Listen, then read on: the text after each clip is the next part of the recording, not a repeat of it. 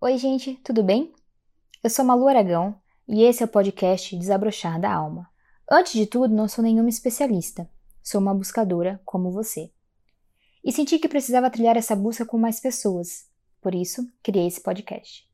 Me pergunto se você já se perguntou o porquê de estar aqui, qual é o seu propósito e se existe algo maior do que tudo que existe. Bom, se sua resposta foi sim, você encontrou o podcast certo.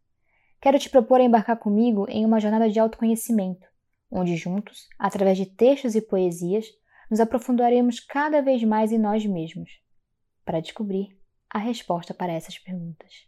Vamos lá?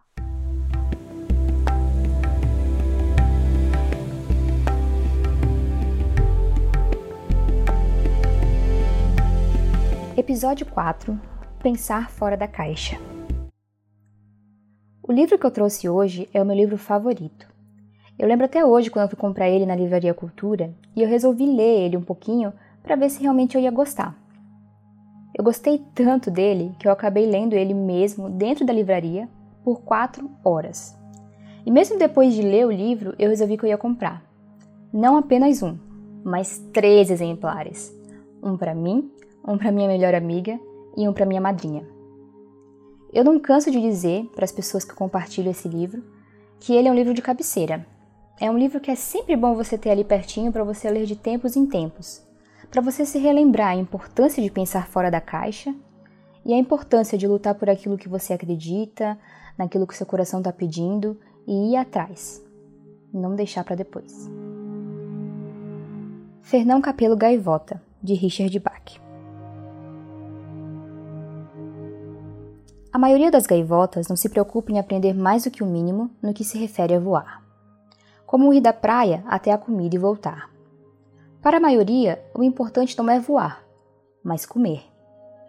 Para essa gaivota, porém, o que importava não era a comida, mas o voo.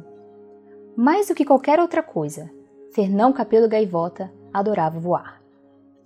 Pensar assim, descobriu, não é a melhor maneira de tornar-se popular entre as outras aves. Até mesmo seus pais ficavam consternados ao vê-lo passar dias inteiros sozinho, fazendo centenas de planeios a baixa altura, experimentando.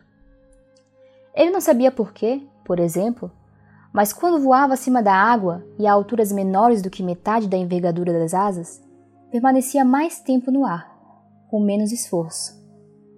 Os planeios não terminavam no chapinhar habitual dos pés na água do mar, mas numa longa e lisa esteira enquanto ele tocava a superfície com os pés fortemente colados ao corpo.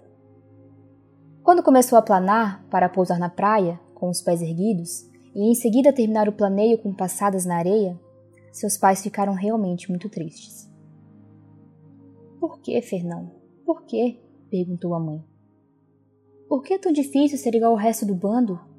Por que você não pode deixar o voo baixo para os pelicanos, para os albatrozes? Por que você não come?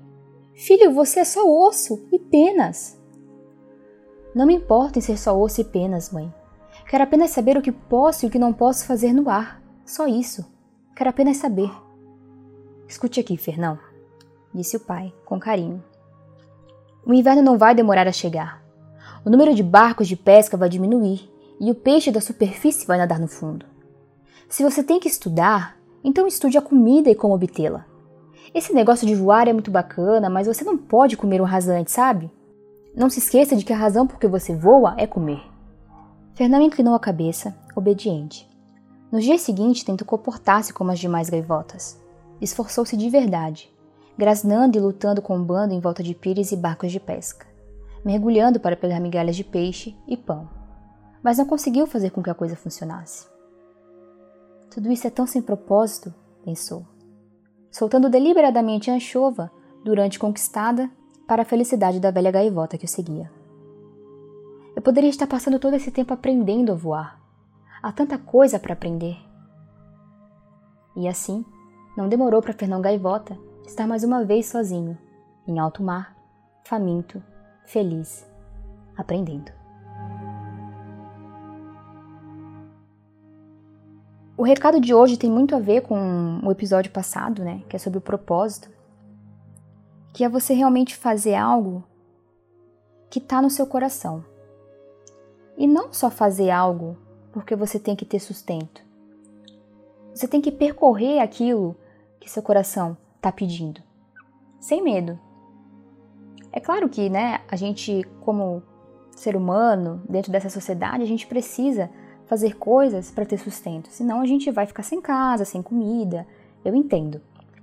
Mas o ponto é: como você consegue encontrar o equilíbrio para estar tá fazendo aquilo que você ama? Ou como você consegue tornar aquilo que você ama o seu sustento? Porque aquilo que você ama, aquilo que o seu coração pede, é aquilo que é o seu propósito. E você tem que fazê-lo para você até se sentir melhor, você se sentir realizado, feliz. Fazendo isso, você vai perceber o quanto a sua vida vai mudar para melhor. E eu acho também que outro recado que esse livro passa, que é até o nome do nosso episódio, é esse pensar fora da caixa, né? Que é sair desse condicionamento que a gente cresce acreditando. Um deles é esse, de que a gente só tem que trabalhar para se sustentar. Não. Trabalho tem que ser mais prazeroso, né? O trabalho tem que ser algo que você ama, que te dá vontade de fazer. E não só uma obrigação. E entre outros condicionamentos que a gente cresce acreditando. A gente vê muito isso também, às vezes, quando a gente segue uma religião. Ah, porque aquilo é errado e isso é certo. Tá, mas por quê? Por que, que isso é errado e por que, que isso é certo? A gente começar a se questionar sobre as coisas, ser curioso a ponto de encontrar essas respostas e não só acreditar no que os outros nos dizem, e não só acreditar no que todo mundo vem dizendo pra gente durante anos. A gente não pode olhar só para frente, que nem o cavalo, né? Que colocam aquele tampão no olho e ele só consegue olhar para frente. Não. A gente tem que olhar ao redor, ter uma visão periférica, né? Não julgar, tentar entender o outro antes de falar alguma coisa. Porque às vezes você pode ser a pessoa que não está sendo compreendida e você com certeza gostaria de tentar ser compreendido. Então a gente tem que ter essa empatia, né? De sempre se colocar no lugar do outro e pensar diferente, porque somos muito parecidos, mas também somos muito diferentes. Bom, gente, eu acho que por hoje é só, né? É, eu gosto muito desse livro, eu acho que a reflexão dele é incrível e eu te convido, né, a pensar fora da caixa, a quebrar os condicionamentos que você tem desde a sua infância até agora. Não é fácil, é aos poucos, mas vai analisando onde você, né, sempre fez a mesma coisa igual. Quando você consegue quebrar um condicionamento, muitas vezes você pode conseguir quebrar um ciclo. Um ciclo vicioso na sua vida que você não aguenta mais, que só está te trazendo tristeza. Então, vamos dar o primeiro passo, né? Vamos tentar encontrar esses pontos e tentar quebrá-los aos poucos. E volto mais uma vez a dizer: faça aquilo que você ama. Se realize como pessoa, profissionalmente. Você vai ver que vai ser muito mais prazeroso ir trabalhar e colocar a comida na sua casa. Não faça por fazer, faça por amor. Tá bom? Bom, eu espero que algo tenha desabrochado em você hoje. A gente se vê no próximo episódio. E se você quiser compartilhar alguma coisa, vai lá no nosso Instagram, Desabrochar da Alma, e comenta no post do episódio. É isso, continue sintonizado e até mais.